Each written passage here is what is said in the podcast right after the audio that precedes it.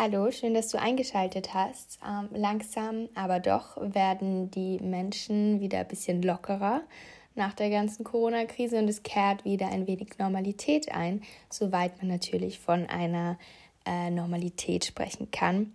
Deshalb würde ich heute gerne ein Thema besprechen, das nicht direkt mit der Corona-Krise zusammenhängt, das aber auch medizinisch ist und zwar geht es heute um Verhütungsmethoden bzw. Verhütungsmethoden für den Mann, die vielleicht der Pille der Frau halbwegs nahe kommen können.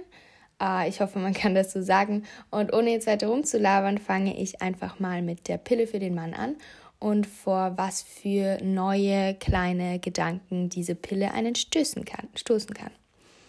Äh, schon 2005 gab es von Forschern den Versuch, eine Pille für den Mann auf den Markt zu bringen, doch viele Studien wurden immer wieder abgebrochen. Und selbst wenn es welche gab, die wirklich publiziert wurden, sind sie irgendwie im Sand verlaufen. Es gab nie so einen riesigen Pillen für den Mann-Boom, den man mit der Pille der Frau äh, in den 1960er Jahren vergleichen könnte. Immer wieder wurde ein Neustart in der Forschung angestrebt. Die laufend neu erscheinenden Erkenntnisse führten aber nie zu einem großen Wandel in der Verhütung. Anscheinend ist es schwieriger, eine Pille für den Mann als eine Pille für die Frau zu produzieren. Doch warum ist das eigentlich so? Also ein Grund, warum es schwieriger zu sein scheint, eine Pille für den Mann zu produzieren, ist, dass der weibliche Zyklus eben ein Zyklus ist. Es gibt immer nur ein paar Tage im Monat, in denen man als Frau überhaupt schwanger werden kann. Der Körper muss nämlich perfekt auf das mögliche Kind vorbereitet sein um diesen perfekten Rahmenbedingungen für das Kind zu schaffen, braucht der Körper aber Zeit und die Zeit nimmt er sich auch. Deshalb können Frauen die meiste Zeit ihres Zyklus nicht schwanger werden. Die Pille muss also nur ein paar Tage im Monat den Eisprung verhindern, während bei Männern die ganze Zeit Sperma nachproduziert wird, also den ganzen Monat lang. Man müsste also die Hormone des Mannes immer und dauerhaft verändern, sodass kein Sperma mehr produziert wird. Und das ist Forschern bis jetzt nur teilweise gelungen. Ein zweiter Grund dafür, dass die Einführung der Pille für den Mann heutzutage oft auf Grenzen stößt, ist, dass in Studien, die es dazu schon gibt, von vielen Nebenwirkungen berichtet wird, wie zum Beispiel Libidoverlust oder Niedergeschlagenheit, Stimmungsschwankungen, aber auch Depressivität. Daraufhin wurden Studien oft auch eingestellt. Das ist ziemlich interessant, weil Frauen ja von denselben Beschwerden berichten. Warum ist es also in Ordnung, dass Frauen unter Stimmungsschwankungen und Libidoverlust leiden und Männern wird aufgrund dessen die weitere Forschung eingestellt? Also bei Männern wird die Forschung eingestellt. Vermutlich muss man da den historischen Kontext einbringen. Die Pille für Frauen ist zu einer Zeit auf den Markt gekommen, in der eine gewisse feministische Stimmung vorherrschte diese Stimmung machte, dass Frauen einfach gerne über ihren Körper selbst bestimmen wollen und somit auch Tabus brechen, wenn sie die Pille nehmen und somit ein lustvolles, freies Sexualleben führen können.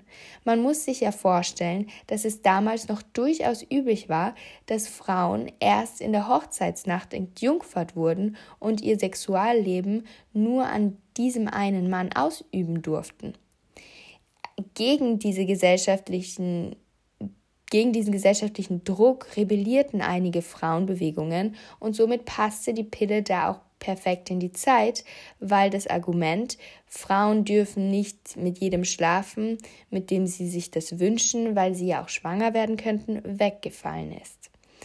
Aber wir leben jetzt nicht mehr in den 1960er Jahren und die Nebenwirkungen der Pille sind auch bei Frauen bekannt warum werden sie bei Frauen also weiterhin ignoriert, obwohl dieselben Nebenwirkungen bei Männern die Gründe für das Nicht-Einführen der Pille sind?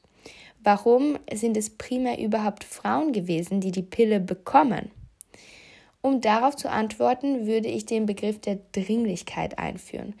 Äh, was meine ich damit? Also Frauen tragen die Babys aus. Als man jetzt ein Mittel gegen das Bekommen von Frauen gesucht hat, haben sich Forscher damals zuerst auf Frauen fokussiert, weil sie ja die Kinder bekommen und nicht der Mann. Der Mann und sein Sperma werden nicht als erste, als erste Ursache für das Bekommen von Babys gesehen, sondern Frauen, weil das irgendwie näher zu sein scheint. Mm, es bestand eine Dringlichkeit für eine Pille für die Frau und nicht für den Mann. Als es dann eine Pille für Frauen gab, war das Problem erstmal beiseite gekehrt worden. Eine Frau konnte jetzt verhüten. Sie musste sich darum kümmern, nicht schwanger zu werden. Die Dringlichkeit war weg. An der Pille für den Mann wurde jetzt nicht mehr geforscht, weil ja gerade eine Lösung für das Problem von unerwünschten Babys gefunden wurde. Somit gab es eben keine Dringlichkeit mehr und ähm, es wurde aufgrund dieser fehlenden Dringlichkeit auch nicht weiter geforscht. Und Frauen waren auch nicht sonderlich kritisch gegenüber der Pille und ihren Nebenwirkungen, weil es für sie eben so dringend war, keine Kinder bekommen zu können, weil sie eben ihre Freiheiten durch die Pille erkämpfen wollten. Jetzt könnte man natürlich fragen, ist der Fakt, dass Frauen die Pille nehmen und der Mann nicht, nicht eigentlich ungerecht? Als erstes könnte man äh, dazu natürlich auch sagen, ja, aber bei Frauen muss man nur ein paar Tage im Monat die Hormone umstellen und bei Männern die ganze Zeit das Sperma unterdrücken. Ähm, ist doch klar, dass die Frauen die Pille nehmen und nicht der Mann. Äh, das kann alles plausibel klingen. Die Wahrheit ist aber, dass bei Frauen ebenfalls der gesamte Zyklus umgestellt wird. Viele junge Mädchen leiden extrem an der Pille. Sie kommen mit ihren Hormonen nicht mehr klar. Sie haben Stimmungsschwankungen oder nehmen stark an Gewicht zu. Auch diese Punkte werden oft verharmlost mit Argumenten wie die Pille hat ja auch ihre Vorteile, pubertierende Mädchen haben keine Akne mehr, die Brüste und der Hintern wachsen, sie haben keine Regelschmerzen mehr und so weiter. Auch das wird in manchen Fällen stimmen. Doch die Pille hat erforschte Nebenwirkungen wie Thrombosenbildung. Trompen sind Blutkoagel, also Bälle aus Blut, die die Gefäße verstopfen. Sie tauchen vor allem bei älteren Menschen in den Beinen auf. Ähm, wenn diese Blutkoagel sich jetzt von den Beinen lösen, können sie in die Blutbahn gelangen und dann äh, über das Herz bis in die Lunge. Wenn sie dort ein wichtiges Gefäß verstopfen, dann kann es zu Atemnot kommen. Das alles heißt dann Lungenembolie und ist nur einer von vielen Komplikationen von Thrombosen. Ich kann mich erinnern, als ich mal vor einem langen Flug nach Malaysia, das war sehr schön in Malaysia, ähm, aber das ist jetzt nur äh, nebensächlich, Entschuldigung. Ähm, ich war davor bei meiner Frauenärztin und sie hat mir gesagt, dass ich während des Fluges immer wieder aufstehen soll, weil ich durch die Pille ein höheres Risiko für eine Thrombose habe und wenn ich lange sitze, dann begünstigt das nochmal mehr diese Thrombosenbildung. Damals habe ich dann das erste Mal angefangen, an der Pille zu zweifeln, denn Thrombosen waren für mich einfach Krankheiten, die alte Menschen bekommen. Aber wenn man mal von den Freiheiten der Frau über ihren eigenen Körper redet, muss man auch mal kurz über die Freiheiten und Selbstbestimmung von Männern und ihren potenziellen Nachwuchs sprechen. Für Männer würde die Pille nämlich auch Freiheit bedeuten. Aber schauen wir uns das mal kurz genauer an. Frauen dürfen über die gemeinsamen Kinder bestimmen. Sie haben quasi das letzte Wort, weil sie ja entscheiden, ob sie die Pille nehmen oder nicht. Und sie verantworten sich ja auch irgendwo auch dafür, dass sie die Sache mit der Pille schon irgendwie im Griff haben. Ich meine, die Pille muss man ja jeden Tag nehmen. Also es kommt darauf an, was für eine du nimmst, aber in der Regel nimmt man jeden Tag eine Pille. Und nach einer wilden Partynacht ähm, oder so ist es ja möglich, dass man vielleicht einmal auf seine Pille vergisst. Wenn das jetzt aber genau zu dem Tag passiert, äh, wo, wo du deinen Eisprung hast, dann hat das gravierende Folgen.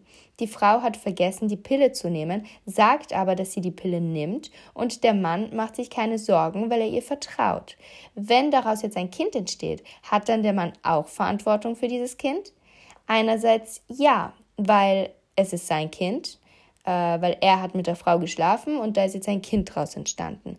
Andererseits hat er sich auf die Frau verlassen und dachte, dass es jetzt unmöglich ist, ein Kind zu bekommen, weil die Frau ja gesagt hat, dass sie die Pille nimmt. Der Mann muss der Frau also vertrauen und kann das Schicksal seiner Nachkommen und damit sein eigenes nicht komplett selbst bestimmen, wenn wir jetzt mal kurz von anderen Verhütungsmethoden ähm, weggehen. Das bedeutet jetzt also, dass eine Pille für den Mann auch ein Mittel für ihn sein kann, Freiheit zu bekommen. Er kann selbst entscheiden und muss sich nicht mehr auf das Wort von anderen verlassen müssen. Aber kommen wir noch mal kurz auf die Nebenwirkungen zurück. Die Pille für den Mann wird nicht eingeführt, weil eben die Nebenwirkungen zu stark sind und sie deshalb auch gar nicht auf den Markt gebracht werden dürfen, was wiederum darauf zurückzuführen ist, dass die Richtlinien für das Einführen eines neuen Medikamentes im Laufe der Zeit immer strenger geworden sind. Hm, was gibt es dann sonst für Alternativen, die vielleicht Männer benutzen können, um, um sich trotzdem zu verhüten? Ähm, es wird zum Beispiel an einem Gel geforscht, das Männer ähm, in die Samenleiter gespritzt wird. Dieses Gel beschädigt das Sperma beim Aufsteigen, so dass es dann nicht weiter aufsteigen kann und niemals auch nur in die Nähe einer Eizelle kommen wird. Das Gel wurde in Indien auch schon getestet, aber weitere Untersuchungen folgen noch. Eine andere Alternative ist ein Gel, ähm, das sich Männer beispielsweise auf die Brust schmieren. Dieses Gel hat einen Einfluss auf die Hormonbahn der Männer. Das Gel soll die Spermaproduktion in den Hoden abstellen. Nach sechs Monaten täglicher Verwendung sollen Männer angeblich fast unfruchtbar sein. Und es wurde bis jetzt auch von keinen Nebenwirkungen berichtet. Ich würde aber ganz gerne was zu den unterschiedlichen Motivationen, die hinter der Pille stecken, erklären, beziehungsweise fragen, warum die Einführung der Pille für die Frau, obwohl sie noch so starke Nebenwirkungen hatte und deswegen auch bis heute noch hat, durchgezogen wurde. Die Bedeutung der Pille für die Frau ähm, ist eine andere, als sie es jetzt für Männer ist. Für Männer ist es tatsächlich einfach ein Verhütungsmittel. Für Männer ist es ein Weg, um selbst darüber zu bestimmen, wann sie wirklich Vater werden können und wann eben nicht. Für Frauen war es damals ein Weg in die Selbstbestimmung, in die Freiheit, in ein emanzipiertes Leben. Somit war die Frage der Pille für Frauen eine sehr politische. Die Pille war Teil einer politischen Diskussion. Wer gegen die Pille war, hat sich auch gegen die Selbstbestimmung der Frau entschieden und gehörte somit zu den konservativ Denkenden. Doch die Pille hatte auch schon damals starke Nebenwirkungen, von denen auch schon gewarnt wurde. Warum haben nicht einmal Frauen auf diese Experten gehört, sondern wollten einfach um jeden Preis die Pille, selbst wenn sie sich durch die Pille ein höheres Risiko an, annehmen, ähm, an schlimmeren Krankheiten zu leiden. Ähm, doch es scheint schwierig gewesen zu sein, Klarheit in Bezug auf die Pille zu haben, weil es eben nicht nur um die Pille ging, sondern um konkrete andere politische Themen, die Emanzipation der Frau und so weiter. Ich werde jetzt versuchen, das sehr vereinfacht und stereotypisiert zu erklären. Frauen kämpften um jeden Preis für ihre Freiheiten. Dafür benutzten sie die Pille als Mittel, um an ihre sexuelle Freiheit zu gelangen. Wenn jemand ein Argument gegen die Pille eingebracht hat, dann war diese Person automatisch ein Gegner der ganzen Frauenbewegung. Wenn jetzt eine Ärztin oder ein Arzt zu der Zeit eine Aussage über die Nebenwirkungen der Pille machte, dann wurde das nicht wirklich in, die, in den Diskurs genommen, weil es so große Themen gab, die es zu besprechen gab und die auch mehr Menschen interessierten, wie eben die Frauenrechte. Somit wurden die Nebenwirkungen damals eher zur Nebensache und Frauen genossen einfach das Stückchen Freiheit, das sie durch die Pille bekommen haben. Heute jedoch ist die Pille paradoxerweise kein Weg mehr zur Freiheit. Es ist schon fast zu einem Zwang geworden, dass junge Mädchen die Pille als große Lösung all ihrer Probleme nehmen. Hast du Pickel? Nimm die Pille. Hast du Stimmungsschwankungen? Neigst du dazu, depressiv zu werden? Nimm die Pille. Hättest du gerne größere Brüste? Nimm die Pille. Die Pille ist schon lang nicht mehr ausschließlich ein Mittel, um zu verhüten, sondern es wird als, als Heilmittel für wirklich alles, was junge Mädchen sich in dieser sensiblen Phase der Pubertät wünschen. Fraulich zu werden, porenfreie Haut zu haben, keine Regelschmerzen und so weiter. Die Pille kommt eben oft, also bei jungen Leuten, bei jungen Mädchen zum Einsatz, die ohnehin in einer Umbruchssituation leben. Die Pubertät ist eine sensible Zeit, in der wir alle versuchen, einen Weg für uns zu finden, der aber möglicherweise noch sehr ungewiss ist.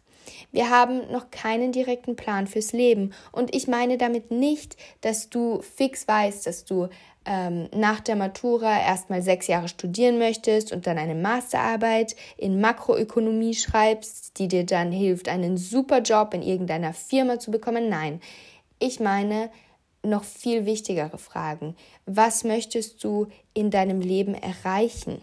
Wofür möchtest du ganz individuell für dich leben?